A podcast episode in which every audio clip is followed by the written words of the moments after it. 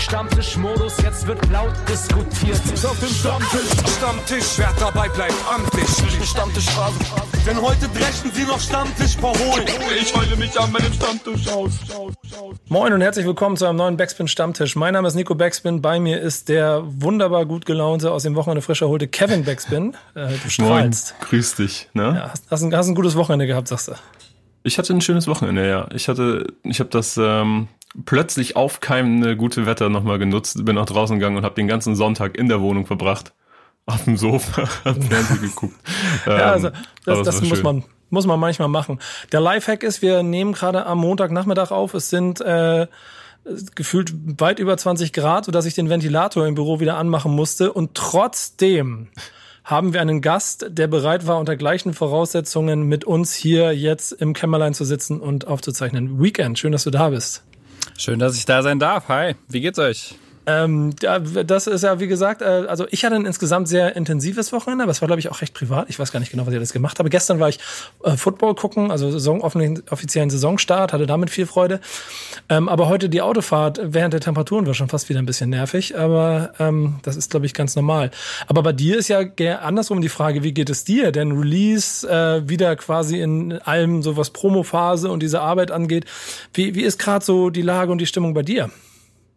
Ähm, voll gut. Also ich bin froh auf jeden Fall, dass äh, die Platte draußen ist. Das ist ja irgendwie immer, ich finde es psychisch extrem anstrengend, Alben rauszubringen. Sie zu machen, ist halt großer Spaß und so das ganze Kreative drumherum. Und dann, wenn es so drauf zugeht, dann geht man ja durch so krasse Phasen irgendwie. Und es ist auf jeden Fall gut, einfach das äh, draußen ist. Hab gut, äh, ich habe das Gefühl, das Feedback ist irgendwie gut und jetzt ähm, versuche ich gerade auch mal ein bisschen so irgendwie in private Themen wiederzukommen. So das äh, Wochenende auch mal ein bisschen Family, Freunde mäßig genutzt, auf jeden Fall, ja.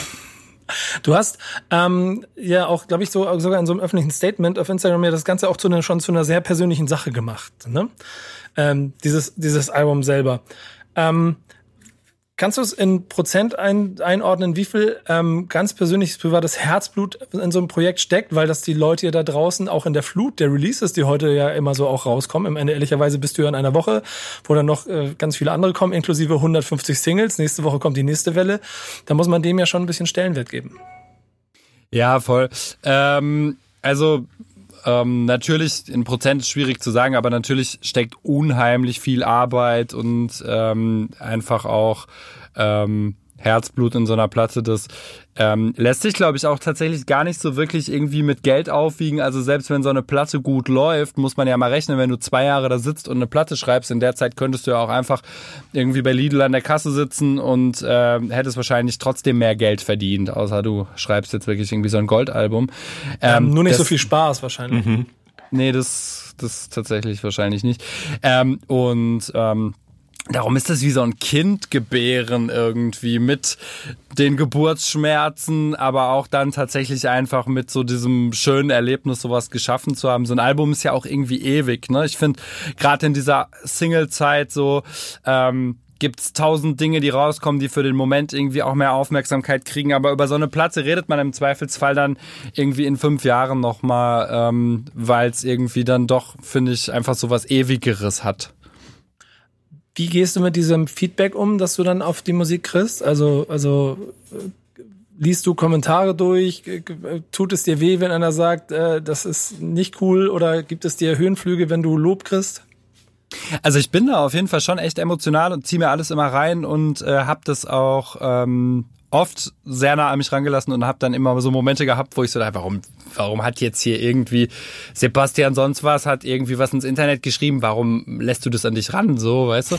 Aber tatsächlich ist äh, bei dem aktuellen Album der Effekt einfach, dass es gar niemanden oder fast niemanden gibt, der irgendwie so Hate ablässt im Internet. Also so ähm, alle Menschen, die was drunter schreiben, sind so total lieb und das ist mhm. absolut gar nicht das, womit ich gerechnet hatte. Ich dachte ähm, oder hatte so in Erinnerung, dann kommt man, stellt was auf YouTube und dann kommen alle und zerreißen dich und ne ähm, und dann pickt man sich so als Künstler ja auch immer die negativen Sachen besonders heraus. So. Und es ist aber so eine nette Stimmung, dass ich es extrem komisch fand. Also ich glaube tatsächlich, ich mache halt Musik für meine Bubble. So weißt du, das ist, wird, wird äh, die Antwort auf, das, auf die Frage sein. Aber so, es ist sehr nett alles und äh, genieße es. Aber ja, das, das mache ich. Hattest du denn irgendwie so Bammel, dass das untergehen könnte? Weil du hast ja auch so 2018 als so großes Krisenjahr, glaube ich, beschrieben, weil du in so einer, so einer kreativen Sackgasse warst und jetzt kommst du wieder und zwei Jahre, das sind ja im Internetzeitalter ja, ist das ja gefühlt ein Jahrzehnt mittlerweile, so schnelllebig wie diese Industrie geworden ist. Ja. Ja, es, es waren, glaube ich, fast drei Jahre und ich habe ja wirklich nicht einen Song released. Von daher hat sich tatsächlich auch echt irgendwie angefühlt wie so weg sein.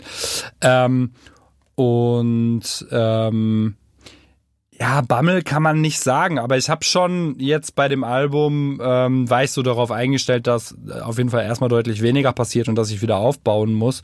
Und das ist, glaube ich, auch so. Also ähm, das äh, muss man jetzt einfach auch mal gucken, wie sich das so über die Zeit trägt. Aber ich habe richtig krass Bock einfach auch auf so einem modernen Weg, irgendwie Mucke rauszuballern. Ich feier Spotify und einfach mal was schreiben und nächsten Freitag ist draußen. Ich feier diese Art von äh, schnellen Musikreleasen gerade sehr so und äh, habe tatsächlich auch voll Bock jetzt direkt im Anschluss irgendwie einfach weiterzumachen. Ähm, habe auch schon wieder irgendwie voll viel gemacht im Studio und ähm, finde, dass man das nicht nur so negativ sehen muss. Das bietet auch viele Möglichkeiten.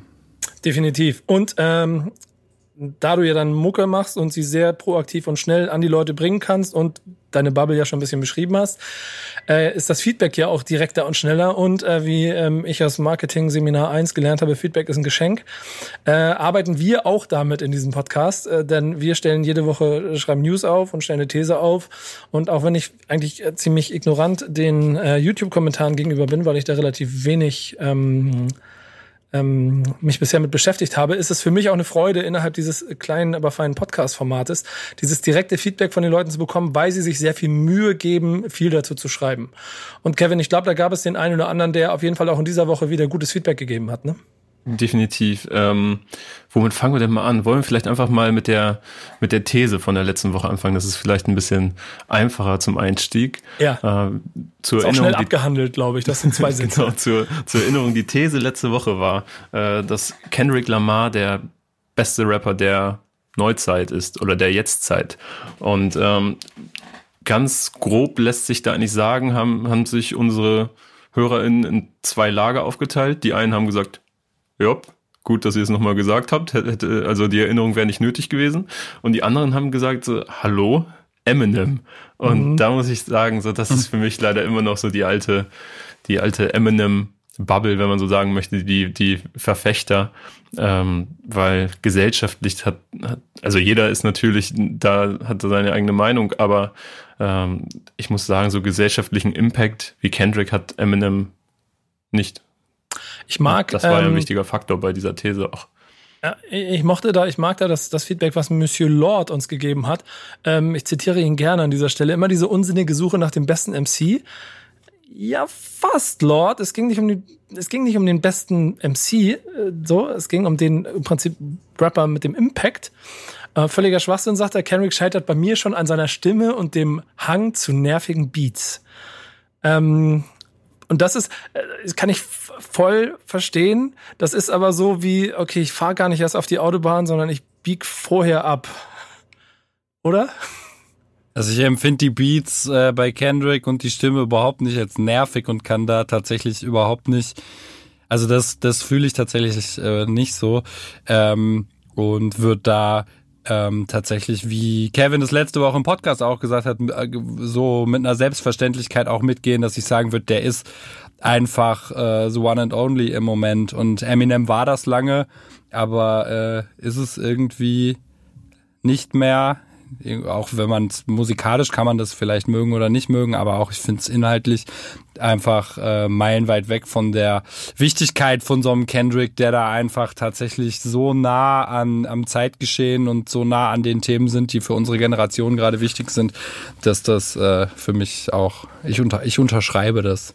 Ja, und am Ende ist es ja glaube ich auch immer so ein bisschen die Frage, wie weit ist man bereit sich mit Kendrick zu beschäftigen und ihn nicht nur als Rapper, sondern auch als den Botschafter zu sehen, der ja zweifelsohne ja. auch ist. Man ähm, kann aber, also das, ne, man kann auch die Mucke scheiße finden und trotzdem dieser These zustimmen. Also das ist ja eine total ähm, objektive Beobachtung, dass das so ist. Das sind ja sogar messbare Dinge, die ihr da gesagt habt letzte Woche. Während so, ich finde Eminem geiler ist subjektiv und kann man ja finden. Ja. ja, definitiv. Wir haben letzte Woche ähm, auch eine sehr, und das ist ja das, was du auch schon beschrieben hast im Vorgespräch, glaube ich, intensive Auseinandersetzung mit Jamule gehabt und auch da gibt es Feedback, ähm, damit wir auch gleich noch zur neuen These kommen, aber vielleicht auch noch mal kurz zusammengefasst, Kevin, was da äh, auf deine News als Feedback gekommen ist.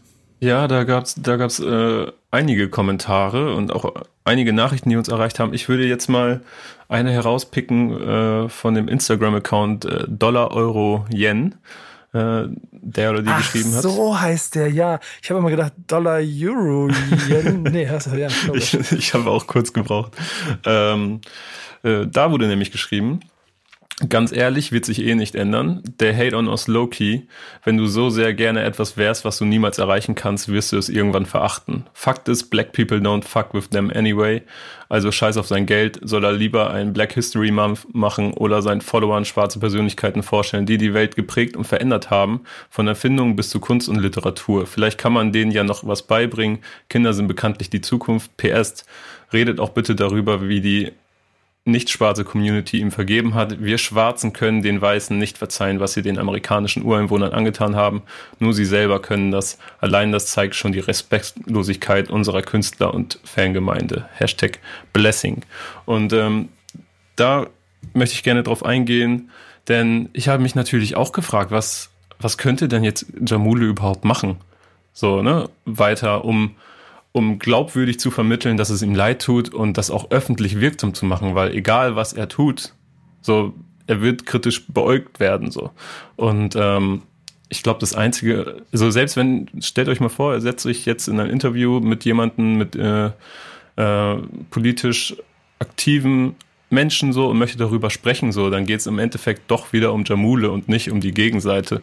Ähm, deswegen, was soll er machen? Was kann er machen? So und äh, diesen Vorschlag, so eine Art Black History Month auf seinen Account zu machen und einfach auf Literatur, Menschen, Themen äh, und so weiter aufmerksam zu machen, das wäre eine Möglichkeit.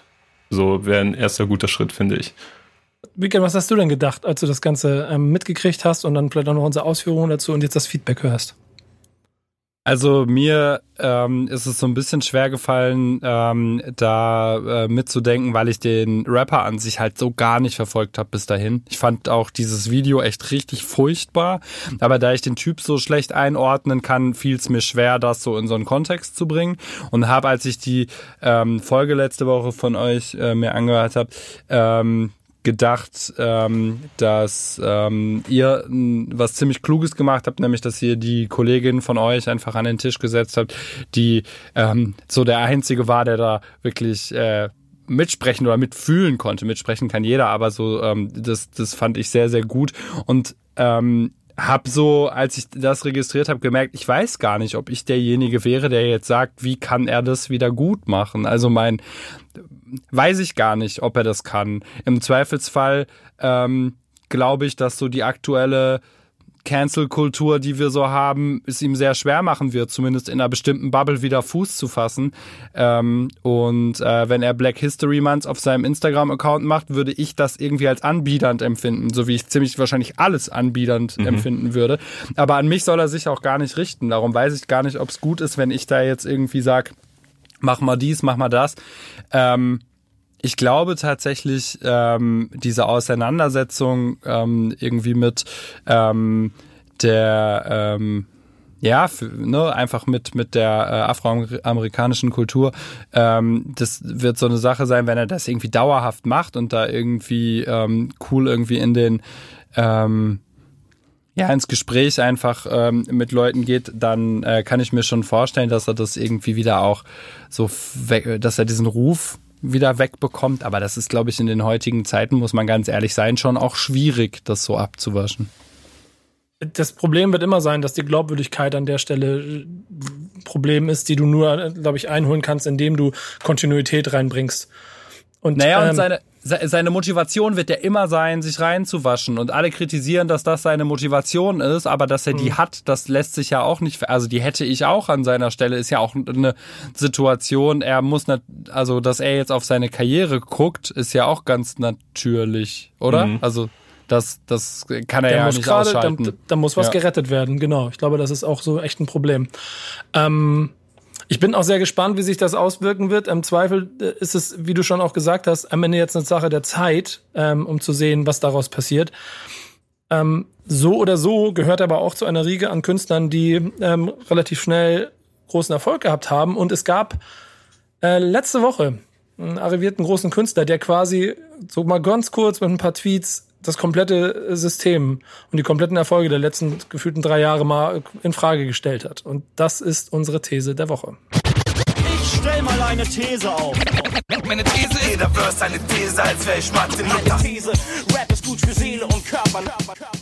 Und Weekend, ganz ehrlich, ich freue mich sehr, dass du da bist. Deswegen können wir, hau ich die These raus und ich möchte gleich von dir was dazu hören. Ähm, jetzt muss ich mal darauf achten, weil ich hatte vorhin in der, äh, quasi äh, die These kommt so ein bisschen von mir und die die Formulierung, das ist dann immer so eine Sache. Hast gesehen? Ich habe sie, ich habe sie äh, klammheimlich in, in unserem gemeinsamen Dokument umformuliert vorhin noch. Ja, und ich, das ist nicht ganz, wie ich es haben wollte, aber wir machen's mal. Ähm, und da schon mit der Klammer, du kannst schon nicht mit der Klammer in der Rede anfangen. ähm, aber wir machen's mal so. Sprich's ohne Klammer aus, ich bringe den Einschub. Ja, genau. These ist, Klicks zerstören die Rap-Kultur. Genau, und jetzt hat Nico das Wort gekaufte Klicks zerstören die Rap-Kultur ausgelassen, denn ich möchte ganz kurz, bevor Weekend äh, reinstartet, sagen, ähm, vielleicht noch die Frage aufwerfen, ist denn vielleicht so die Orientierung generell an Klicks und monatlichen Hörern bei einer Monopol-Plattform äh, wie Spotify so auch ein Grundproblem? Oh, da machst du schon die dritte Frage nach der ersten auf. Das ist gefährlich, ja. weil eigentlich müssen wir ja noch vorher noch ein bisschen, wir setzen schon voraus, dass jeder es mitgekriegt, aber kurz erklären, was überhaupt passiert ist. Und trotzdem wollen wir das Weekend jetzt aber auch gleich noch was dazu sagt. Wie lösen wir das? Hast du was zu sagen? Dann leg du erstmal los und dann räumen wir danach Buddel, auf. Buddel. Ihr müsst, ihr müsst mir, äh, müsst mir noch kurz helfen, weil gekaufte Klicks und Klicks ist für mich schon ein Unterschied. Also wenn man mhm. über gekaufte Klicks spricht, dann finde ich, lässt sich relativ schnell ähm, das bejahen einfach. Das ist ja. quasi in Anführungsstrichen Wettbewerbsverzerrung und egal ob das jetzt aus Geldwäschegründen oder warum auch immer passiert, ähm, im Zweifelsfall ähm, zerstört das im Prinzip ähm, einfach die Wertigkeit von Künstlern, ähm, die mit ihren Songs echte Klicks gesammelt haben, vielleicht auch sehr viele, die sehen dann aber nicht mehr so viel aus und man hat ja so eine Art Marktwert, ne, auch für Booker und für ähm, ja, ne, für andere Aufträge einfach, die man bekommt. Von daher ähm, denke ich schon, ähm, dass das, äh, dass gekaufte Klicks äh, sehr gefährlich sind. Und ich finde das tatsächlich auch schwierig, dass da nur so halbherzig was gegen unternommen wird. Ähm, also ich habe das Gefühl, das wird so ein bisschen in Kauf genommen von den von den Plattformen. Oder, ja. es, oder es ist so schwer, was dagegen zu tun. Aber auf jeden Fall äh, passiert da ja scheinbar nicht so viel. Kurz, kurz zusammengefasst einmal, nur um alle abzuholen, kurzer Warsch hat letzte Woche, ähm, in, letztes Wochenende war es, ist schon eine Woche her, recht ausführlich per Tweet quasi darauf hingewiesen, dass äh, so nach seiner Suggestion jeder da draußen irgendwie oder dass viele da draußen gibt, die offensichtlich äh, bei Klicks ähm, auf den Streaming-Plattformen ähm, betrügen, dies ähm, offensichtlich mit einem System was dazu führt, dass Künstler, die das nicht machen, um ihre Plätze in den Charts und auch um ihre, ihre Erfolge so ein kleines bisschen betrogen werden und er deshalb dieses Ungleichverhältnis äh, kritisiert hat dazu und eben mal ganz kurz die Büchse der Pandora im Prinzip geöffnet hat, indem er äh, suggestiv äh, mit offengelegt hat, dass es äh, bis in die Chartspitzen äh, gehen soll und quasi auch erklärt, dass man für dreieinhalb K ähm, eine Million Streams, Premium-Streams kaufen kann. Zwischenfrage, ähm, wurde dir das irgendwann mal angeboten, Weekend? Nee, ich äh, spiele in der Welt irgendwie nicht mit. Schade, es hat keiner sich bei mir gemeldet und mir angeboten, mir Klicks zu kaufen. Und ist es dir andersrum bewusst und gewesen oder eine, eine, eine Theorie dazu und hat die irgendwie dich und deine Art Musik zu machen beeinflusst? Beeinflusst hat mich das beim Musikmachen gar nicht und bewusst ist mir das äh, schon sehr, sehr lange, weil einfach, also gewisse Zahlen sind ja wirklich komplett unrealistisch, auch so im Verhältnis zum Teil. Ne? Das, äh, Savage hat, glaube ich, irgendwie so Apple Music und Spotify in Bezug zueinander gesetzt. Ne? Ich finde, ähm, dass äh, bei so gewisse YouTube-Zahlen sehen auch immer völlig krank aus, dass dann irgendwelche Sachen nach einer halben Nacht irgendwie so viele Kommentare haben, wie der größte Welthit von Drake in vier Jahren gesammelt hat oder so. Mhm. Ähm, ich bin da auch, ich habe irgendwie in den letzten Jahren so ein bisschen ähm, die Fähigkeit gewonnen, mich über so Dinge nicht mehr zu ärgern und das so ein bisschen so hinzunehmen und zu sagen, ja, das, das passiert jetzt. Ich glaube, früher hätte ich da Songs drüber geschrieben, dass Leute Klicks kaufen. Und ähm, ich bin da echt, ich bin da entspannt. Ich mache so mein Ding ohne gekaufte Klicks. Du bist aber auf jeden Fall äh, gut im Thema, wie ich schon sehe. Du hast ja schon einige Keywords, so direkt am Anfang Geldwäsche und auch diesen Vergleich zwischen Apple und Spotify gebracht, äh, die Savage auch alle gebracht hat. Ähm, was ich auch noch ganz gut fand, was Savage gesagt hat, äh, mir ist es egal, wie frech ihr euch in die Charts kauft, aber gerade gegenüber den Künstlern, bei denen es relevant ist, ob sie 15 Plätze höher oder niedriger charten, ist es eine Frechheit. Ihr manipuliert nicht nur eure, sondern auch die Karrieren anderer. Denn das ist auch so ein bisschen das, was ich mit dieser Klammer in der These bewirken wollte. Ähm, man ist ja, dadurch schadet man anderen, weil man denen ja auch andere Plätze wegnimmt, weil Agenturen, die, keine Ahnung, Künstler für irgendwelche Werbeauftritte suchen, wo es natürlich dann Geld gibt oder ähm, wer wird für welches Festival gebucht, etc., das, das sind ja auch Dinge, die sich häufig an Chartplatzierungen oder auch an monatlichen Hörern äh, festmachen lassen.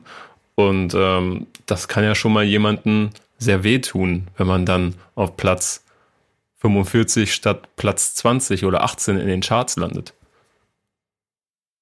Ja, also ich glaube tatsächlich aber, dass die Booker oder dass die Konzertveranstalter ähm, in Deutschland da in den letzten Jahren ziemlich ähm, viel schlauer geworden sind. Also ich habe das Gefühl, vor fünf, sechs Jahren ähm, waren Chartplatzierungen einfach die Eintrittskarte zu Gagen. So, wer die höhere Chartplatzierung hatte, stand dann im Lineup höher. Ähm, das hat sich aber jetzt so in den letzten zwei, drei Jahren vor Corona krass gewandelt, dass man auch einfach geguckt hat, wie ähm, viele Leute kommen zu so einem Konzert. Ich habe ein paar krasse Erlebnisse gehabt mit so ähm, Multi- Millionen Streaming-Künstlern, die dann irgendwie so auf dem gleichen Festival äh, irgendwann nach mir gespielt haben, wo dann plötzlich irgendwie nur 50 Leute vor der Bühne standen und man sich so dachte, ja, wo, wo sind die denn jetzt alle, deine 34 Millionen Streams? Müssen auch gar nicht gekauft sein, aber also viel von diesem Playlisten-Rap bleibt halt echt in der Playlist. So, das ist äh, schon krass. Ja, das stimmt. Das ist auch etwas, was ich auch die letzten Jahre immer wieder beobachtet habe, dass sich vor allen Dingen Künstler, die seit mehreren Jahren sich so kontinuierlich und organisch ihr Publikum aufgebaut haben, natürlich live nochmal ganz anders ziehen und dann im Internet vielleicht nicht so äh, performen, ähm, was sich dann irgendwie wieder ausgleicht. So. Und von daher bin ich da eigentlich auch so wie du ebenfalls äh, recht entspannt und ärgere mich jetzt nicht darüber. So, aber mich ähm, betrifft es auch jetzt in erster Linie nicht so direkt. Also ich kann darüber sprechen, aber ja. Ähm, ja. De, de, facto, äh, um dann den Ball da wieder auch aufzunehmen, den er gesagt hat, werden da ja schon aber Karrieren, ähm, die nicht im Zweifel sich dem ähm, den Möglichkeiten äh, bedienen, ein bisschen benachteilt. Er selber sagt ja über sich zum Beispiel, dass, äh, ich zitiere auch wieder die 8 Millionen Streams in vier Wochen, höchste Platzierung irgendwas um die 24 ähm, Numbers Don't Lie und äh, andere gehen Top 10 mit einem Bruchteil davon. Es betrifft ihn auch, aber bei ihm ist es egal, weil er groß äh, und, und, und etabliert ist und deshalb dadurch sein tatsächliches Tagesgeschäft aus, aus Reputation für eben dritte Dinge oder äh, Live oder vielleicht auch Merchandise nicht davon betroffen ist aber es andersrum ja schon einen ziemlich starken Einfluss darauf haben kann, wie man als Künstler groß werden will. Und da braucht es dann natürlich auch ein Fingerspitzengefühl, weil auf der anderen Seite Rap ja schon immer auch dazu da war, um, um sich selbst quasi jede Lücke und jede Möglichkeit, die es gegeben hat, äh, sich Platz und Raum zu verschaffen, um seine Sachen zu machen. Also ich, das ist ja das, was ich an dieser Kultur auch nach wie vor gerne mag. Und offensichtlich ist da ja eine Lücke und das ist eigentliche Kern, den ich daran fatal finde, dass wenn du eine Lücke hast und einen Fehler, den im System, den du ausnutzt, um damit äh, dich zu verbessern, wie äh, auch ganz simpel ja teilweise auch Künstler Leute dazu aufgefordert haben, der Streamer 24 Stunden den Song, dann wird er da und so. Das war der erste klassische Weg.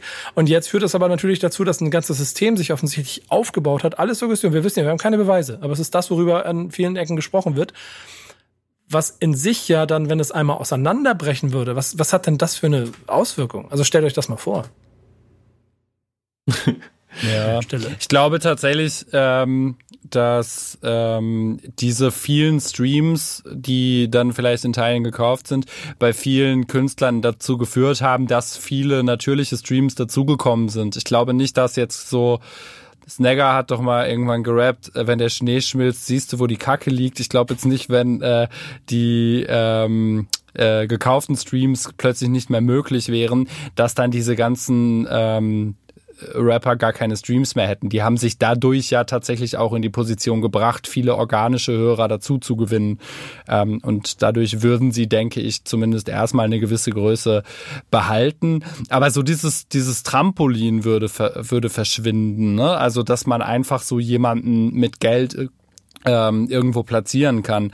Und ähm, ja, ich denke schon, dass das tatsächlich äh, eine gute Sache wäre, wenn der Markt fair funktionieren würde. Das Klassische daran ja. ist ja, dass dieses Modell von Manipulieren von Charts und Zahlen und dem Hochpushen von Künstlern ja aber jetzt keine Neuerfindung von Deutschland 2020 ist, sondern dass es auch schon ähm, also aus, aus Geschichten von kurz nach dem Krieg auch genügend äh, äh, Theorien darüber gibt, dass wenn damals dann die neue äh, Single von Künstler XY in den Plattenladen gekommen ist und der Vertriebler gekommen ist und gesagt hat, der, wie viel hast denn verkauft? Und dann waren es vielleicht zehn und dann hat er gesagt, komm, das waren doch bestimmt auch 20, oder?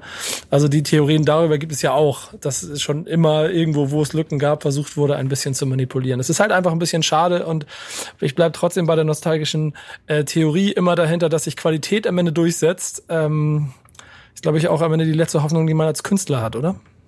Ich glaube auch, dass das tatsächlich so ist. Also ähm, ich habe das Gefühl, dass ähm, von den Leuten, die jetzt rumlaufen und die vor zehn Jahren auch schon da waren, dass da so die übrig sind, die das einfach wirklich wegen Qualität sind. So, ähm, keine Ahnung, Casper und Materia sind nicht irgendwie ähm, umsonst irgendwie über eine Dekade riesengroß gewesen. Die waren halt einfach, die haben krass abgeliefert über viele Alben und vielleicht ziehen gerade zahlentechnisch ein paar Leute daran vorbei, aber die haben halt gerade ihren einen großen Hit oder ihren einen großen Zeitpunkt. Das haben halt ein Casper und ein Materia gefühlt zehn Jahre am Stück und ähm, da gibt's, ich will mich auch gar nicht an den beiden jetzt irgendwie so krass äh, festbeißen, aber ich bin da eigentlich sehr entspannt, dass sich da auch dann die Spreu wieder vom Weizen trennen wird und dass es bleiben sicher auch coole Sachen aus dieser Zeit irgendwie übrig. Also so, das hat ja auch alles äh, seine seine starken Künstler und auch die werden sich irgendwie durchsetzen damals, als irgendwie Crow und Casper das neue große Ding waren, gab es ja auch gefühlt 20 Light-Versionen von Casper auf Indie-Beats und so weiter. Und am Ende hat sich halt Casper gehalten und die anderen nicht. So, und das wird wieder so sein. Ja, das ist ja auch irgendwie etwas Wiederkehrendes, habe ich das Gefühl. Mein Lieblingsbeispiel ja. ist da immer Agro Berlin, so rund um 2,5 um den Dreh, so wie auf einmal aus neben Agro Berlin, durch Agro Berlin an jeder Seite äh, Straßenrapper mit einem Image aufkreuzten und ähm, auch versucht haben, da ähnliche Erfolge zu fahren, das teilweise das auch konnten, zumindest dran kratzen konnten, aber dann nach ein, zwei Jahren auch verschwunden waren und am Ende sind die gleichen fünf Figuren übrig geblieben. so. Ja. Und ähm, ich glaube auch, dass das so sein wird. Welche Zeit da auch sehr unterhaltsam war, fand ich äh, diese äh, Dipset, Snagger und Pillar Zeit, wo ähm, dann plötzlich irgendwie so zwei Jahre lang alle mit so verstellten Stimmen gerappt haben. Weil das waren, glaube ich, gar nicht so viele, aber das war halt so prägnant irgendwie, dass man äh, halt auf mega vielen Platten aus der Zeit einfach noch diese Art zu rappen raushört. Also wirklich auch so bei so Rappern, die man da heute gar nicht mehr hinpacken würde, kommt Kesper. dann so dieser Sprecher. ja, hin zur Sonne. Ist halt, ja. Hatte ich gar nicht mehr auf dem Schirm, habe ich irgendwann gehört und oder oder äh, Prinz Pi auch, ne, der irgendwie so zum Teil so Betonungen drin hatte. Schon auf jeden Fall krass. Aber so gibt's halt gibt's halt immer wieder irgendwelche Erscheinungen in jeder Zeit, ne? Real Talk, gibt's von dir Fotos in 6XL T-Shirts? Ah, oh, nee. Ähm, Glück gehabt. Ich glaube nicht so richtig. Ich war mehr so Carhartt, Polohemd, äh, Typ, irgendwie so Mashcap und so. Ich war da schon eher so Backpacker-Junge. Ah, okay. Leider. Wir haben jetzt, wir haben jetzt auch über ein paar Leute gesprochen, die lange arrivierte Karrieren geschaffen haben und deshalb dann auch vielleicht mit diesem ganzen äh, Spekulationen dahinter nichts zu tun haben. Ihr seid jetzt natürlich dran, uns ganz kurz mal euer Feedback dazu zu geben, auch gerne recht ausführlich, damit wir nächste Woche das mit einbauen können. Ähm, und damit machen wir den Switch in die News, wo es auch um doch große Themen geht, würde ich sagen, diese Woche. Willst mehr von mir wissen. Meine Fresse in die News. Ich will nicht in die News, in die Presse. Wo sind die Newspapers? Und das erste Thema, das wir haben, das gebe ich dir, Kevin. Und da fange ich mit der Frage vorher an, äh, Weekend an. Äh, wie groß sind deine Erfahrungen mit Tilidin? Null. Ich äh, habe keine Erfahrung mit Tilidin. Kevin, regelmäßig oder null? Null, ebenso bei null. Macht dreimal null, das heißt, wir dürften eigentlich auch gar nicht so viel darüber reden. Haben dann zum Glück die Kollegen und meine Freunde von Steuerung F gemacht und haben eine Reportage darüber gemacht mit einem anschließenden äh, Capital Bra Interview. Und das ist deine News. Genau, ähm, die Reportage an sich ist gar nicht so für mich die große News, sondern vielmehr das Gespräch, das daraus entstanden ist, auch auf deren Kanal. Ähm, ich kann es aber nochmal grob zusammenfassen. Äh, Steuerung F ist ein Reportageformat vom NDR, ist äh, ein Funkformat, gibt's auf YouTube zu sehen, ähm, haben sich mit der Frage auseinandergesetzt, warum ist der Anstieg des Teledin-Konsums in den letzten Jahren so groß gewesen und sind auf die Antwort gekommen oder zumindest auf die These, dass äh, Deutschrap damit etwas zu tun haben könne, denn äh, die Droge in Deutschrap-Texten sehr häufig in den letzten Jahren äh, thematisiert worden ist. Zum Beispiel äh, von Capital Bra und äh, Samra, die einen Track namens Tilidin 2019 rausgebracht haben. Ähm, und mit dem Anstieg der Songs und der, der Thematisierung dieser Droge in Songs ist auch der Konsum bei ähm, unter 18-Jährigen angestiegen. So, das lässt sich alles messen mit zum Beispiel falschen Rezepten. Die haben in der Reportage dann auch ein, ein Rezept aus dem Darknet erworben und konnten damit Teledin in der Apotheke bekommen.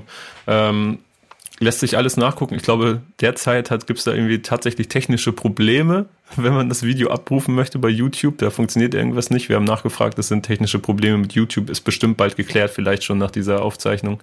Ja, ich kann, Ähm, ich kann bestätigen, das sind wirklich technische Probleme. Es hat jetzt auch nicht mit technisch, weil das klingt bei dir so technische Probleme. Ach so, sorry. Nee, Nee, es waren wirklich technische Gründe. Probleme. Und es hing, es hing schon irgendwie mit natürlich irgendeiner, irgendeiner Korrektur, glaube ich, im Video zusammen. Aber da sind es einfach technische Probleme, die gehoben werden müssen. Was Genau, jetzt das natürlich wollte ich jetzt auch gar nicht so aussieht. komisch doppelbödig äh, ja, genau. sagen. Äh, das meinte ich ernst. Aber äh, was ich äh, cool fand und deswegen auch diese News hier, Kapital hat sich dann anschließend ähm, mit Steuerung F getroffen, um eben darüber zu sprechen. Und äh, es daraus gekommen ist ein viertelstündiges Gespräch. Äh, Kapital hat äh, das Steuerung F-Team bei sich im Studio willkommen geheißen. Und ich muss einmal sagen, ganz, ganz grausame Einrichtung in diesem Studio. Ich weiß nicht, ob ihr euch das angeguckt habt. Es sieht unfassbar da aus. Aber Die Stühle sind. die, die Stühle, diese Zigarettenschachteln und dieser Glastiger, der dahin, oder Löwe, der da so im Hintergrund liegt. Aber ähm, unglaublich ehrliches Gespräch. Ähm, Kapital wirkt auf mich sichtlich nervös. So, er betont es auch selber, dass er wahrscheinlich noch nie in seinem Leben so viel in so kurzer Zeit geraucht hat. Und ähm, er fast schon beschämend sitzt er da und spricht darüber und packt auch wirklich aus. Also wie schlimm der Entzug von Tilidin für ihn war, ähm, sagt mehrfach, dass er das niemanden äh, nahelegen möchte, dass man ihm vor allen Dingen nicht näher kommt, damit, wenn wenn man Teledin nimmt, äh, hat von so ein paar Erfahrungen gesprochen, dass ihm einfach mal so eine Teledin-Flasche im Vorbeigehen ins Auto geworfen wurde von Fans und er sagt so, ey, was mache ich, wenn, wenn meine Kinder da mit im Auto sitzen, warum erkläre, wie ich erkläre ich denen das und ähm, all diese Dinge, sehr, sehr spannendes Gespräch, sollte man sich auf jeden Fall mal angucken. Hast du es gesehen, Weekend? Nee, dadurch, dass ich jetzt irgendwie Release-Woche hatte, habe ich das verpasst. Das ist ein bisschen äh, schade irgendwie. Ähm, aber grundsätzlich finde ich es, glaube ich, sehr cool, dass er ähm, da so reflektiert kritisch über das Thema spricht. Schon mal, erinnert mich so ein bisschen an Sierra Kid, der auch oft gute Sachen so, ja, Offensichtlich ist es ja aber auch so, dass ähm, nicht von der Hand zu weisen ist, dass wir hier einen Künstler haben, der so einen Impact auf äh, eine ganze Generation hat, dass alles, was er macht, äh, zum Nachahmen ähm, auffordert. Genau wie es 187 äh, über einen bestimmten Zeitraum, würde ich sagen, auf jeden Fall auch gehabt haben. Und sich jetzt seiner Verantwortung offensichtlich, wie man das Interview ähm, deuten könnte, auch, auch bewusst wird. So. Ähm, wie stehst du generell dieser Künstlergeneration gegenüber, wenn du das beobachtest, wie sie quasi den Einfluss auf ihre Fans haben durch ihre offiziell offensichtliche, ich nenne es mal Edginess, also äh, aber eigentlich ist es weiter drüber, also also die Gesellschaft quasi, wie es immer so schön heißt, den Spiegel vor die Augen halten und äh, ins Extreme gehen und damit aber eine ganze Generation halt quasi formt. Ja, ich bin so ein bisschen zwiegespalten, weil ähm, das ist natürlich einerseits im Ergebnis total furchtbar, dass ähm, Kunst dazu führt, dass Leute Drogen nehmen. Auf der anderen Seite halt auch super real irgendwie, dass die Also gerade wenn, ich kenne jetzt nicht so krass viel Mucke, muss ich sagen, äh, von Capital Bra, dass ich sagen kann, wie der in all diesen Songs damit umgeht. Ähm, aber ähm, wenn er jetzt auch so kritische Auftritte irgendwie dazu zumindest in Interviews hat, dann ähm, scheint das ja einfach nur irgendwie eine Verarbeitung zu sein davon, was er da wirklich tut, auch wenn das nicht geil ist. Darum ganz, ganz, ganz schwierig irgendwie und in seinen Auswirkungen für irgendwelche Kids wahrscheinlich sehr furchtbar. Ja, ich glaube halt, die hätten sich sonst irgendeinen Drogenfilm oder so, also sonst was rein, reingezogen, wenn die da, ne, also so, ich finde es schwierig auf jeden Fall, die Verantwortung bei Capital Bra für drogennehmende Kinder zu suchen. Safe. Also ich, weiß nicht, also wie du das siehst, Kevin, aber ich habe da eh schon vertrete in ganz, ganz vielen dieser Punkten auch immer Don't hate the player, hate the game. Und nur weil du versuchen solltest jetzt, oder vielleicht bei dem Künstler die Kritik daran zu äußern, was er ausdrückt, änderst du damit nicht das Problem. Ähm, oder löst nicht das Problem, sondern Ja, du versuchst den, den, den Transporteur des offensichtlichen oder, den- oder den, den, der dir quasi die Tür öffnet, um in diese Welt zu gucken, dem willst du quasi ähm, überspitzt formuliert so ein kleines bisschen dazu, dazu bringen, dass er die Tür wieder zumacht. Aber das löst nicht, dass trotzdem da draußen ganz viele Leute ganz viele Probleme mit sich umtragen und sie versuchen mit Drogen zu lösen. Sehe ich ähnlich, aber also ne, sehe ich eigentlich genauso. Ähm, umso stabiler, dass er sich dann da auch hingesetzt hat und gesagt hat, also weil ihm nochmal, glaube ich, sehr eindrucksvoll vor Augen gehalten wurde durch diese erhobenen Statistiken von Steuerung F, ähm, was das für Auswirkungen haben kann. So, ne? Und ähm, er selbst hat äh, dann auch noch, das sieht man am Ende dieses Interviews, hat dann auch noch dem Team so ein Handyvideo geschickt, äh, wie er einen Song gemacht hat in dem Studio, äh, wo er dann sowieso schon saß. Und äh, da geht's dann in diesem Part, das ist so ein bisschen, ich würde schon fast balladesk nennen, so ist so eine, fast so eine, das ist ein sehr deeper Track, wie man ihn kennt. Ähm, und er verarbeitet da das Interview mit Steuerung F ge- genau über dieses Thema. So, und dass er sich äh, schämt. Und ähm, fand ich, fand ich eine krasse Reaktion. Also es scheint wirklich sehr in ihm zu, zu arbeiten, sagen wir mal so. Am Ende hat er dann am, am diesen Freitag ist eine Single rausgekommen, in der trotzdem wieder kurzfristig von dem Konsum von weißem Pulver ge gerappt wurde, glaube ich, in der, äh, dritten Line. Zeigt halt auch, dass A, das, das ist natürlich vorher produziert worden, aber auch so ein bisschen die Welt, das, das kannst du nicht von heute auf morgen auf links drehen. Deswegen ist diese Kritik daran jetzt auch wieder Quatsch. Ich glaube, allein die Tatsache, jemanden an seiner Position, mit seiner Vergangenheit, mit dem Impact auf eine ganze Fangemeinde zu haben und dann diesem Thema sich so auf, äh, offen äh, gegenüberzustellen, ist das, was worum es geht. Und ich glaube, nur wenn man dann Kommunikation eröffnet, dann kommen wir auch an den Punkt, dass es vielleicht auch beim Fan also später auch wirklich ankommt. Ähm, ich mache das Thema zu, denn es gibt noch eine zweite News. Und ähm, ich, ich fange einfach wieder mit einer Frage an dich an, deswegen bist du ja hier, äh, mein Lieber. Ähm, Rap.de ähm, hat, und das ist ja so ein bisschen, da müssen wir von der Formulierung jetzt ein bisschen aufpassen, die Redaktion von Rap.de hat, öff, äh, hat, hat öffentlich ihren Dienst quittiert. So muss man das, glaube ich, formulieren. Weil Rap.de selber ist noch nicht abgemeldet oder so, aber die äh, verantwortliche Redaktion hat quasi ihr, ihren Ausstieg verkündet. Deine erste emotionale Reaktion, als du das mitgekriegt hast? Ähm, ich fand's und finde es nach wie vor ähm, extrem schade, weil ich fand, äh, Rap.de hat so in den letzten Jahren einfach eine, ähm, die haben einfach eine gute Arbeit gemacht, sehr so basic, viel halt auch über einfach geschriebene Artikel, geschriebene Interviews, glaube ich, viel, ne? Sind nicht so mit so, ähm, sind nicht so krass mit modernen Medien einfach mitgegangen, glaube ich, wie zum Beispiel ihr bei der Backspin. Ich glaube, ja, seid ihr gerade echt äh, so Vorreiter. Und ähm, ich ähm, fand, ähm, dass äh, grundsätzlich immer gute Statements aus der Richtung kamen, oft auch politische ähm, gute Einordnungen in äh, den letzten Jahren und finde, da verschwindet dann zumindest jetzt erstmal für eine Weile schon irgendwie eine wichtige Instanz irgendwie im ja, in der Medienlandschaft, so, ne, was Deutschrap betrifft. Ähm, wobei jetzt die Hintergründe, was dazu geführt hat oder so, das kenne ich auch tatsächlich alles irgendwie gar nicht.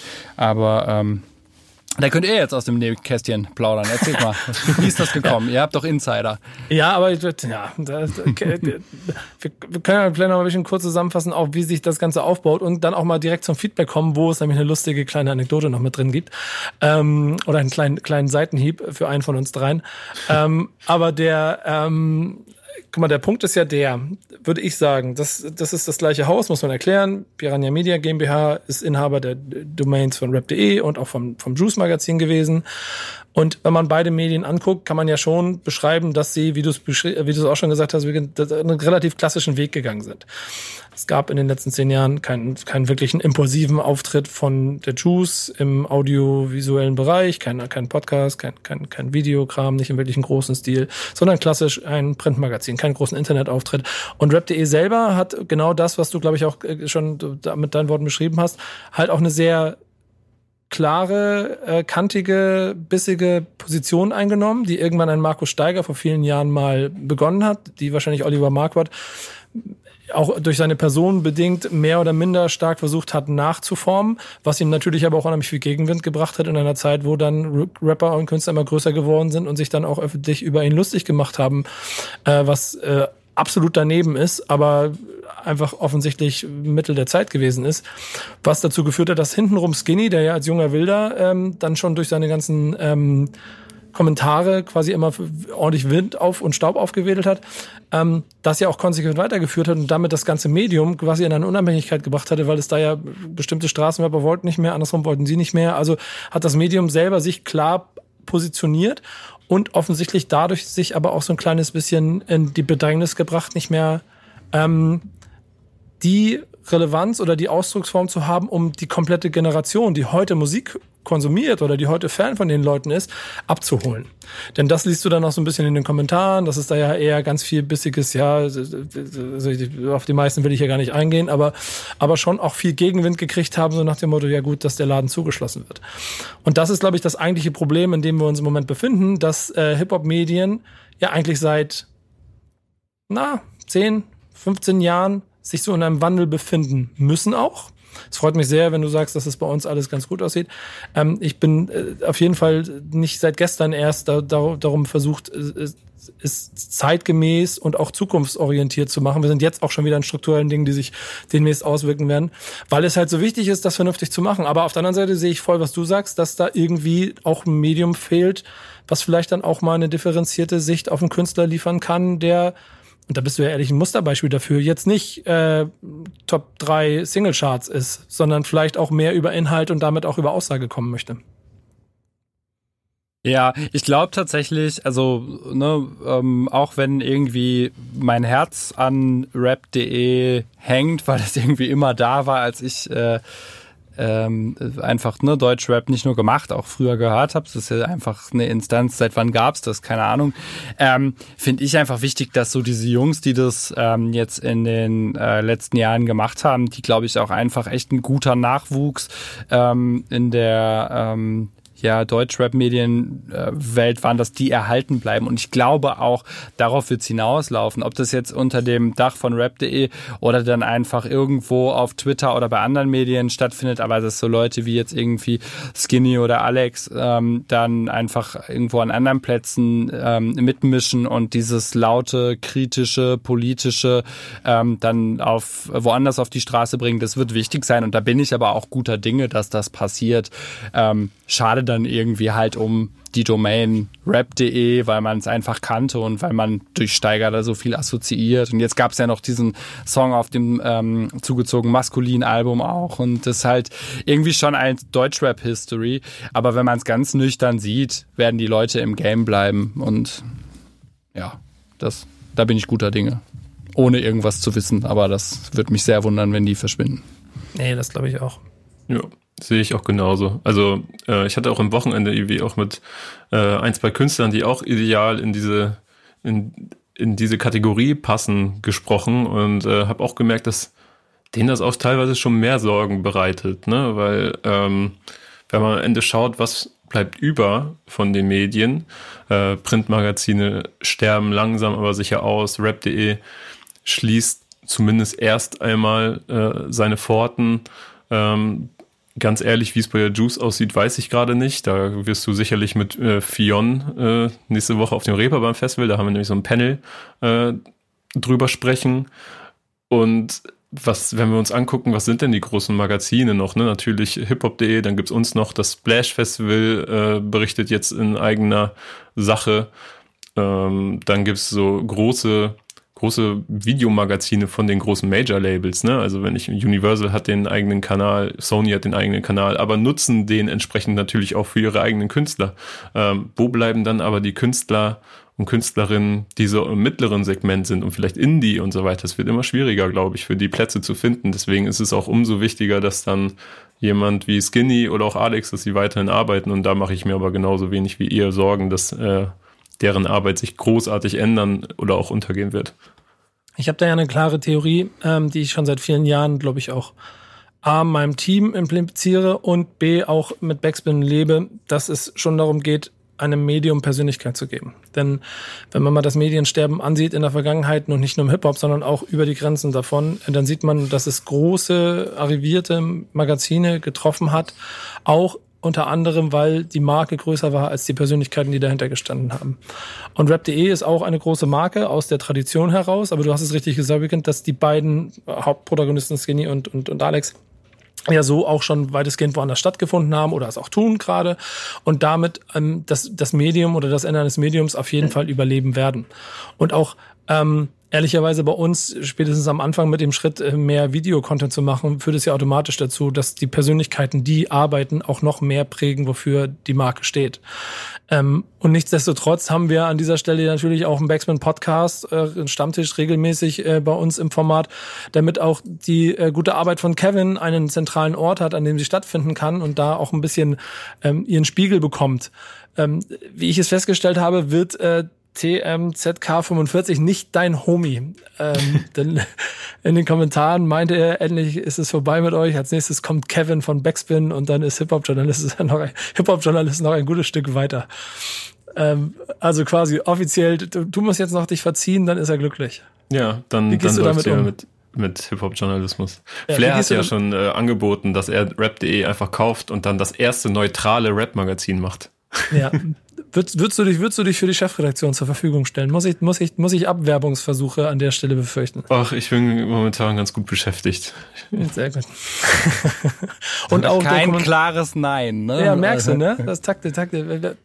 Äh, genau wie bei Fußballern, immer wenn der Spieler sagt, also ich habe noch nicht mit einem anderen Verein gesprochen. Ich denke von Podcast zu Podcast. Ja, genau. Aber mein Berater mit 40 anderen. Nur, nur ich selber, ich selber noch nicht. Ähm, hier, äh, Das ist total lustig. Wir haben hier bei uns äh, im Office, wo ich ja aufzeichne, äh, dann am Ende für die Produktion auch so ein Schild, ähm, dass äh, man äh, sich bitte leise an der Tür melden soll. Und der hat eben lauter geklopft, als es, glaube ich, klingen würde, wenn er reinkommen würde. Äh, lustig, weiter geht's. Ähm, habt ihr, also, haben wir noch was dazu oder soll ich äh, die nächste Kategorie eröffnen? Ich bin, ich bin durch. Ich habe dazu nichts Wertvolles mehr beizutragen. Wir können höchstens noch ein bisschen Schabernack quatschen. Ja, also. Nee, ich denke auch. Also, willst, du den, willst du den Bums übernehmen? Ich? Nee, Weekend. Ach so. Oh nee, ich glaube nicht. Ich glaube tatsächlich, dass ähm, Rap-Journalismus in Deutschland ganz schön anstrengend ist. Also ich erinnere mich da auch an so Interviews, wo äh, du mir echt leid tatst, so Video-Interviews, so Momente. Ähm, und oh, Dankeschön. Ähm, ja, ich, also ähm, ich finde es spannend und ich könnte mir, glaube ich, eine äh, Welt vorstellen, in der ich irgendwie auch so journalistische Dinge tue. Aber ich glaube nicht, was Deutschrap betrifft. Aber vielleicht mal andersrum gefragt, was würdest du dir denn als Künstler wünschen? Also für ein ähm, Medium, also weil du musst ja bist ja eigentlich auch darauf angewiesen, Promo zu machen, auf deine Releases aufmerksam zu machen. So klar, du hast deine ja. eigene Plattform, aber du möchtest ja auch Menschen außerhalb deiner eigenen Plattform erreichen, damit sie mitbekommen, Weekend ist da und er hat neue Musik. Ja, ähm, also tatsächlich ähm, habe ich so vor der äh, Promophase von meinem Album jetzt gedacht, es ist echt schade, dass das Video-Interview so gestorben ist. Das ist vielleicht nochmal Corona-bedingt jetzt eine Ecke krasser, aber gefühlt war es ja vor keine Ahnung, acht Jahren so, man saß bei jedem Medium einfach auf der Couch und hat in ein Mikrofon gequatscht und das war mal total gut und mal total, hey, was geht, erzähl doch mal, wer hat dein Album produziert so. Ähm, aber ähm, im Endeffekt ähm, hatte man die Möglichkeit, dadurch irgendwie so Gesicht zu zeigen. Ähm, und ich glaube, dass der Podcast, das jetzt gerade auch durch Corona ähm, sehr ähm, ja, so dem Videointerview den Rang abläuft. Ich fand das erst ein bisschen schade, weil ich das ähm, eigentlich ganz gut auch fand, dass man so zuschauen kann. Ähm, ich habe jetzt aber schon gemerkt, dass, ähm, also es ist, finde ich, viel konsumfreundlicher. Ich selbst höre mir einen Podcast auf jeden Fall inzwischen auch viel eher mal an, im Auto oder sonst wo, als dass ich wirklich so ein Video-Interview gucke, so eine Stunde dem Rapper ins Gesicht gucke, wie er als, das kannst du ja dann nicht irgendwie mal so beiläufig konsumieren, oder ich zumindest habe das nicht gemacht. Von daher finde ich, das ist eigentlich eine ganz gute ähm, Entwicklung. Es wäre aber trotzdem, glaube ich, schön einfach, wenn es ähm, wieder ein paar mehr Video-Interviews auch irgendwie mit, mit Künstlern geben würde, die vielleicht auch was zu sagen haben. Also so, es gibt ja Video-Interview-Medien, aber ich finde, da passiert halt tatsächlich gerade nur so eine Bubble an Playlisten-Mucke und das ist halt dann nicht so richtig. Ähm, das ist Wasser für meine Thesenmühlen von vor zwei Wochen oder wann das war. Ähm, nee, vor drei, vier Wochen, vor der Pause war das, ne? Ähm, dass ähm, es mehr Videointerviews oder generell mehr Interviews von Künstlern braucht, um das Profil der Person dahinter zu schärfen. Ähm, denn genau das ist das, was da passiert. Und ich bin da voll bei dir, kann einen Insight geben, dass natürlich die Produkt Videoproduktion auch ein Faktor ist, ein Kostenfaktor ist, der wahrscheinlich unter anderem, also bei verschiedenen Medien sicherlich dazu führt, dass das nicht im vollen Maße ausgeübt werden kann und man dann wahrscheinlich auch ja. aufgrund von Refinanzierungsmodellen dort ähm, ja, wahrscheinlich darauf verzichtet hat einfach. Ja, klar, das ist ja auch nachzuvollziehen. Also, ne, ähm, ihr habt ja gefragt, was ich mir wünsche, und im Prinzip sind es einfach erstmal blinde, äh, blind ausgesprochene Wünsche, dass man dann irgendwie auch die Kohle mit einem Weekend-Interview erstmal wieder reinholen muss, ist auch klar. Was ich tatsächlich aber darüber hinaus noch ähm, sehr spannend finden würde und was irgendwie ähm, so in der ganzen Deutschrap-Historie finde ich, wenig stattgefunden hat, oder mir fällt zumindest gerade nichts ein, wäre was, wo Rapper zusammengebracht werden. Dass da tatsächlich mal vielleicht irgendwie, keine Ahnung, ähm, Haiti mit Dendemann auf der Couch sitzt oder irgendwie zugezogen maskulin mit, keine Ahnung, von mir aus Capital Bra und man wirklich einfach mal mit ähm, denen über Themen irgendwie ähm, spricht, dass, dass eine Diskussion entsteht. Also klar braucht man da eine gute Moderation, dass irgendwie Schnittstellenthemen gefunden werden können, auch wo beide was beitragen können. Aber das fand ich eigentlich immer so ein bisschen schade, dass so Interviews waren immer so, so ein Promo-Tool.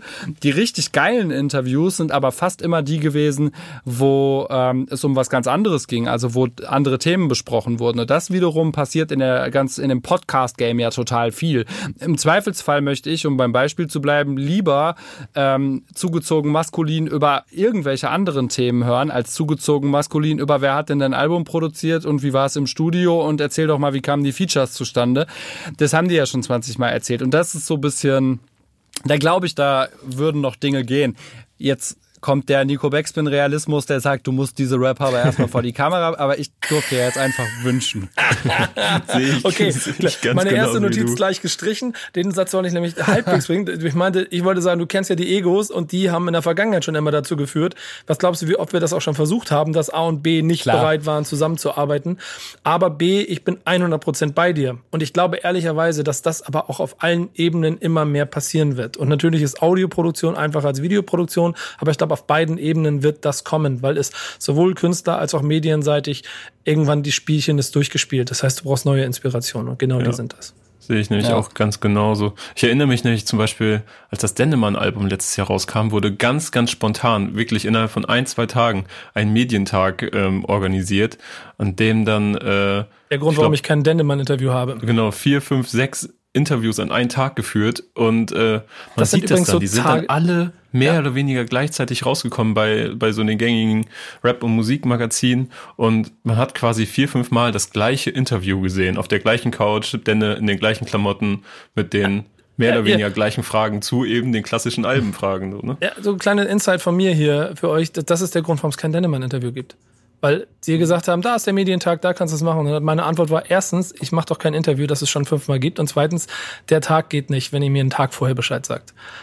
Ähm, ja, das war schwierig. Keine Option, kein Interview. Schade. Aber auch nochmal ein kleiner Einschalttipp von mir.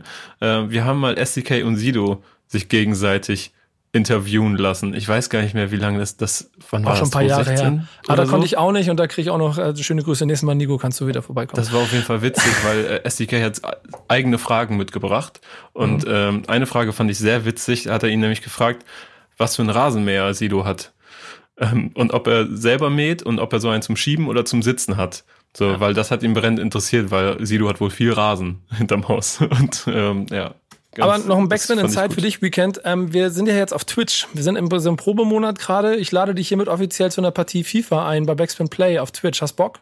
Ja, ich hab Bock. Ich habe vorhin sogar schon auch deine, deine Einladung wurde mir schon anders zugetragen. Oh, jetzt Auf- tu nicht so. Mann, ich wollte, ich wollte hier den Überraschungs, ich wollte jetzt den spontan suggerieren. So, Nee, nee, ah, da- das ist ja eine überraschende Die Einladung. shiny Medienwelt. Nee, nee, nee, nee, nee, ich muss nämlich dazu sagen, ich habe dich äh, oft versetzt, zweimal, glaube ich, in den vergangenen Jahren und es tut mir immer noch sehr wahnsinnig leid, weil ich möchte gerne FIFA spielen. Weil Ja, ich, du, du wirst aber auch keinen Backspin FIFA Cup spielen, solange du mich so versetzt da stehst auf der Blacklist. Habe ich schon mit EA drüber gesprochen.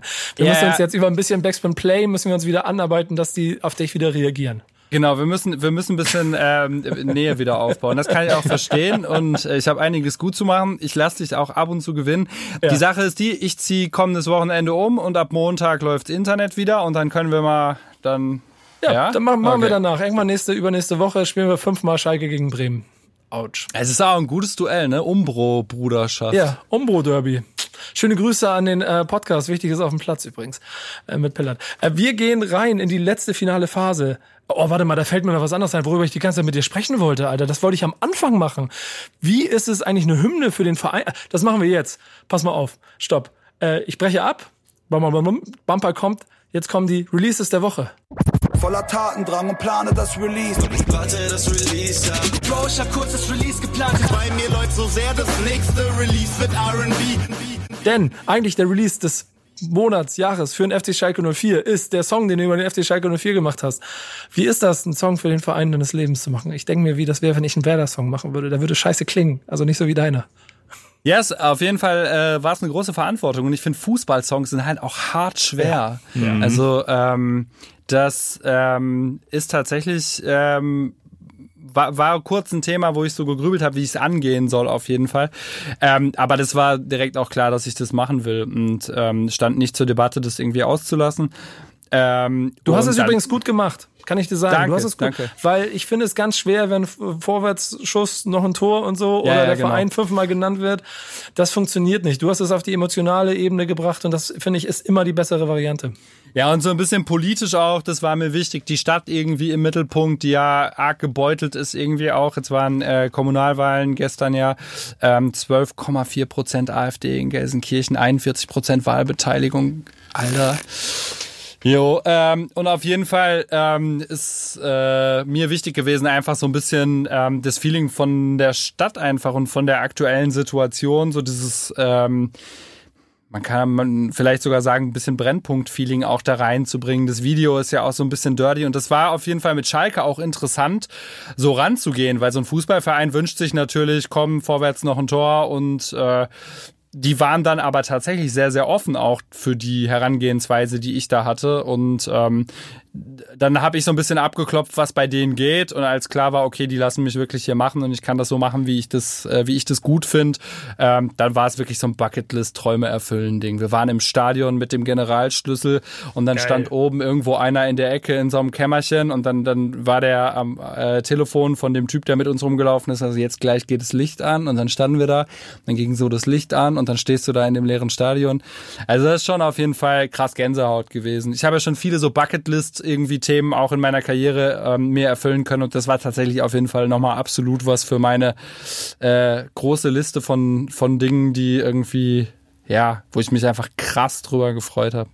Ich muss dir sagen, schöner Song, das sage ich als Werder-Fan, das muss ich an der Stelle ganz klar betonen. Ähm, ist denn dann ja äh, Song deines Lebens, ich, ich weiß nicht, aber lass mich das so formulieren jetzt für die Überleitung.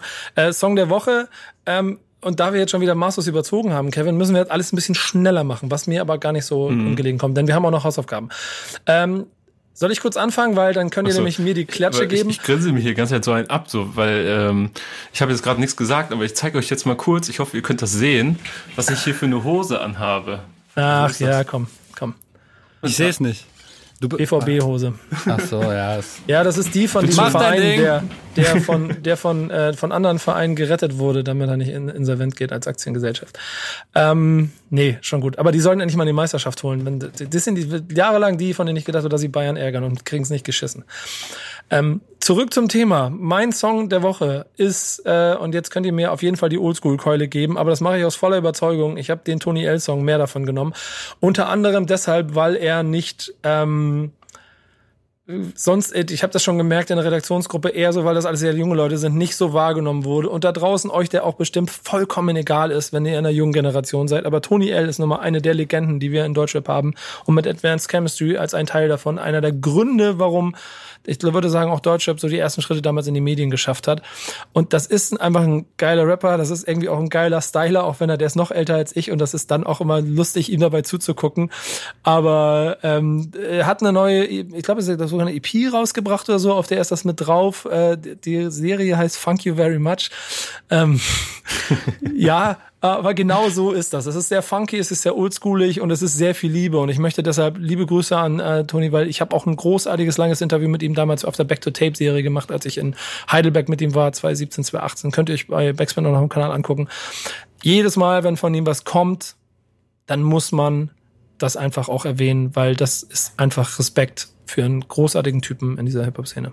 Aber Nico, ganz ehrlich, ähm, ist für ich als der Vertreter hier in dieser Runde der, der sogenannten jüngeren Generation U30. aus der Redaktion, mhm. äh, U30, so gerade eben, äh, muss sagen, für mich persönlich bester Tony L-Track der jüngeren Vergangenheit.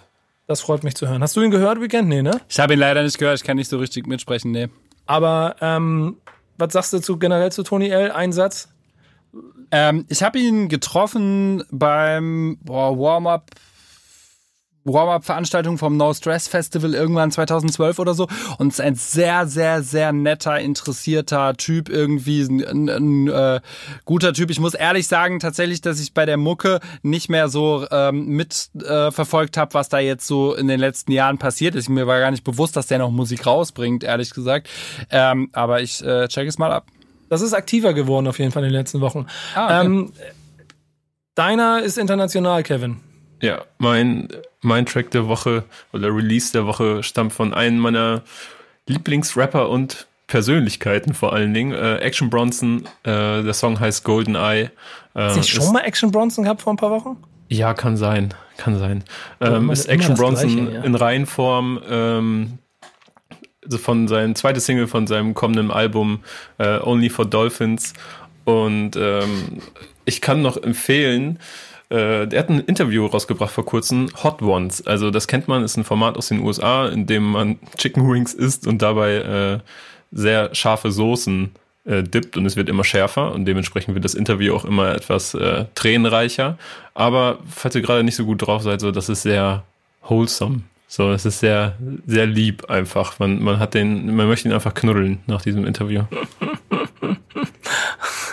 ähm, deine Meinung zu ihm? Geiler Typ, ich bin auf jeden Fall auch großer, großer, großer Fan. Ja, geil. Hast ja, du den Song? Ich, äh, bitte? Nee, nee, erzähl weiter.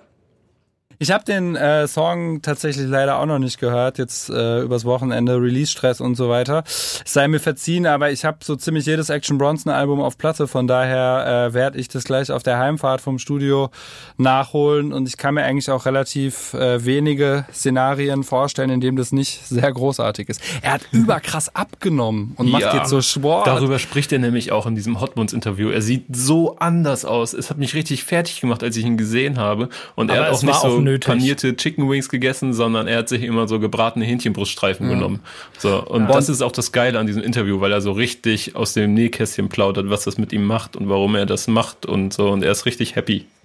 Ja, safe, ja safe, safe. voll gut. Der, der, sah auch in echt einfach so krass schlimm aus, ähm, wenn der irgendwie auf Festivals rumlief. Das war irgendwie, finde ich, in den Videos hat man das gar nicht so gesehen, aber der war ja wirklich einfach so monströs groß, dass der so auf der Bühne irgendwie gar nicht richtig laufen konnte zum Schluss zum Teil. Das, also irgendwie gut, dass er das gemacht hat irgendwie. Ja, voll. ich habe ihn letztes Jahr auf dem Splash getroffen. Ich gehörte zu diesen 150 Menschen, die da äh, zu ihm hingegangen sind, um nach einem Foto zu fragen.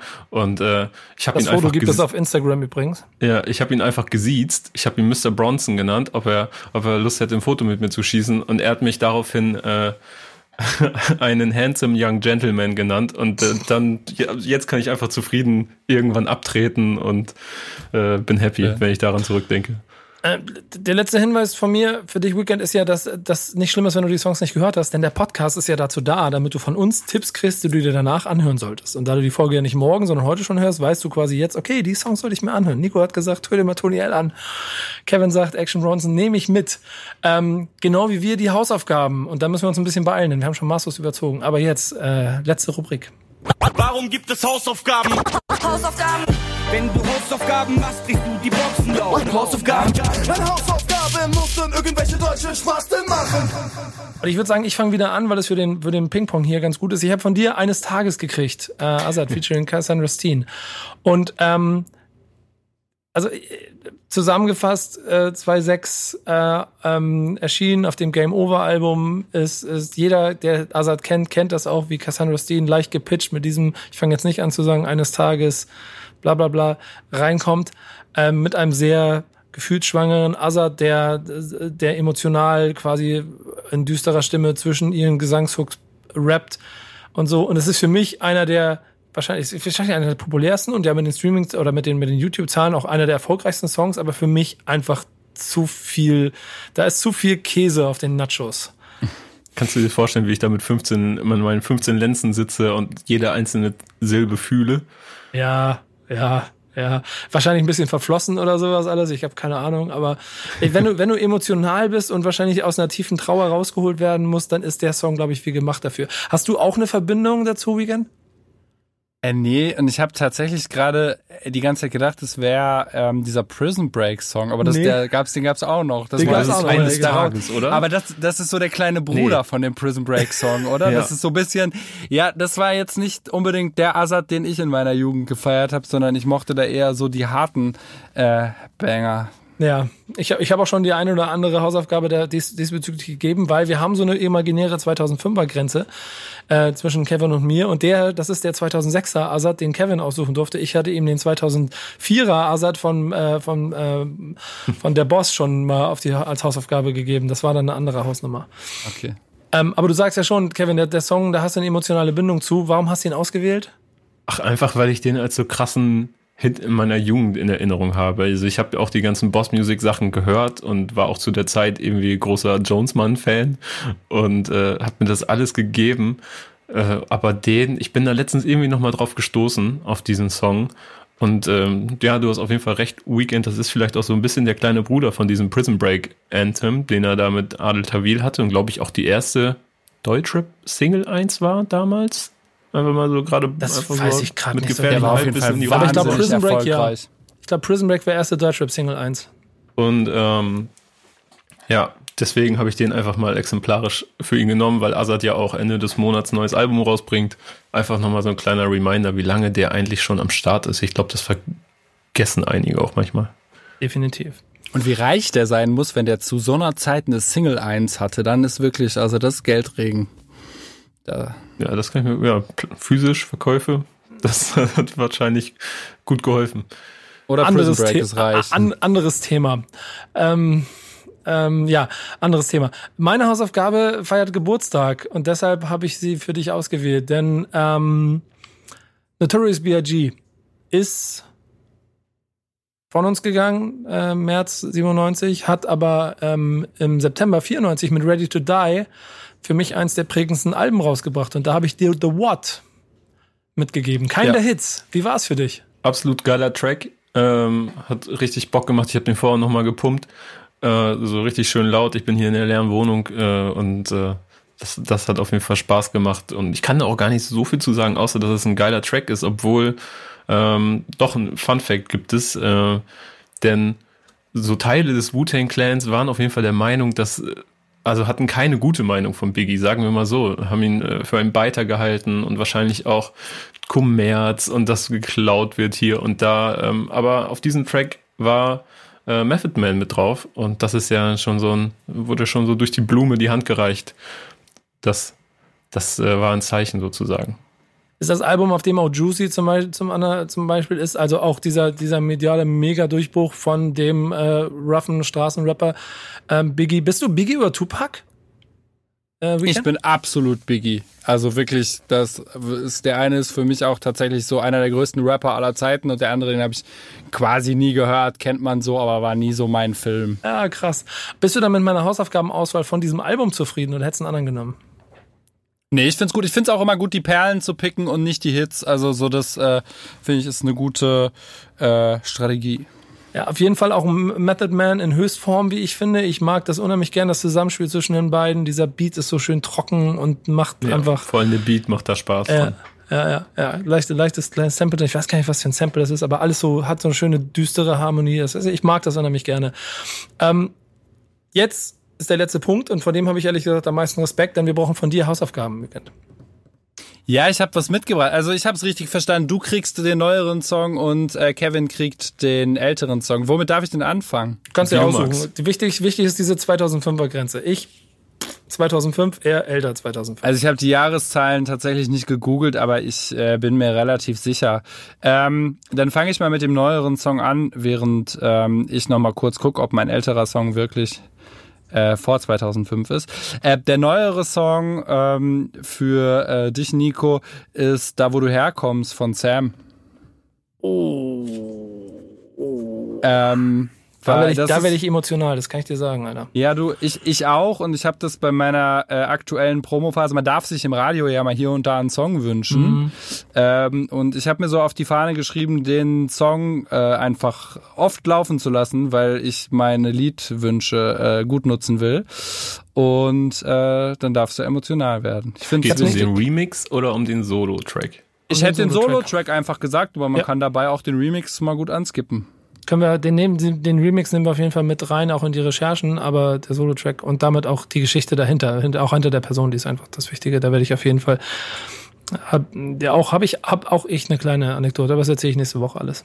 Ähm, deine Hausaufgabe, Kevin, ist Ähm, der Song heißt Finishing Move. Jetzt würde mich interessieren, ob es dir was sagt, Nico. Ähm, von MC Spontan. Der Dicker. Sponti.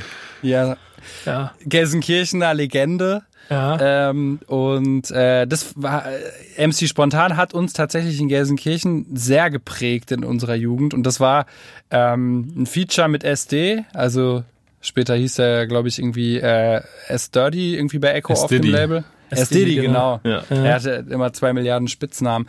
Ähm, genau, und das war ein Diss-Track. Den Rest kannst du nächste Woche erzählen, aber ähm, also das ist in meiner Okay, Jugend geil, auf jeden Fall hoch und runter gelaufen. Welchen Song hast du nochmal genommen? Finishing, Finishing Move. Finishing Move, ja genau. Ich habe nochmal gesagt, ich mochte, äh, weil ich das schnell auf die Schnelle hier hatte, äh, kennst du noch den, den Kaiserschnitt auf dem Plattenpapst-Album? Ja, ja, ja. Den, den Ja. habe ich jahrelang. Also es war geil. Ey, danke für die Hausaufgaben. Und äh, vor allem Gerne. danke, dass du dabei gewesen bist. Ähm, und ich wünsche dir, dass die Leute und vor allen Dingen in deiner Bubble, die dann hoffentlich immer größer wird, die Leute dein Album hören und dafür sorgen, dass du dann auch noch ein Album machst und so lange weitermachst, dass du dann auch irgendwann wieder beim Backspin FIFA Cup mitmachen darfst, wenn ich mit den Leuten von EA gesprochen habe. Alles klar. Machen wir so.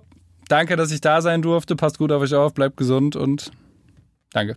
Wir sprechen uns nächste Woche zum Backspin Play irgendwo, aber das sprechen wir noch ab. Dann könnt ihr uns beide mal. Da kann, merkt ihr, meine blöden Sprüche, die kriege ich dann äh, wahrscheinlich in Gegentoren aufserviert.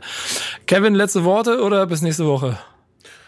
Ich habe nichts mehr zu sagen. Ich, ich wünsche euch noch einen schönen Resttag. Und äh, wir hören uns dann äh, nächste Woche wieder. Ja, Fun Fact: In 10 Minuten, in, in 12 Minuten geht meine nächste Produktion los. Deswegen bin ich jetzt hier raus. Macht's gut, bis bald. Das war der Backspin Stammtisch. Schickt uns euer Feedback. Danke, Weekend, dass du dabei warst. Und bis bald. Ciao. Danke euch. Ciao. Ciao. Stammtischmodus, jetzt wird laut diskutiert. Auf dem Stammtisch, Stammtisch, wer dabei bleibt, amtlich. Stammtisch. Denn heute brechen sie noch Stammtisch verholen. Ich heule mich an meinem Stammtisch aus. Backspin. Backspin. Backspin. Backspin.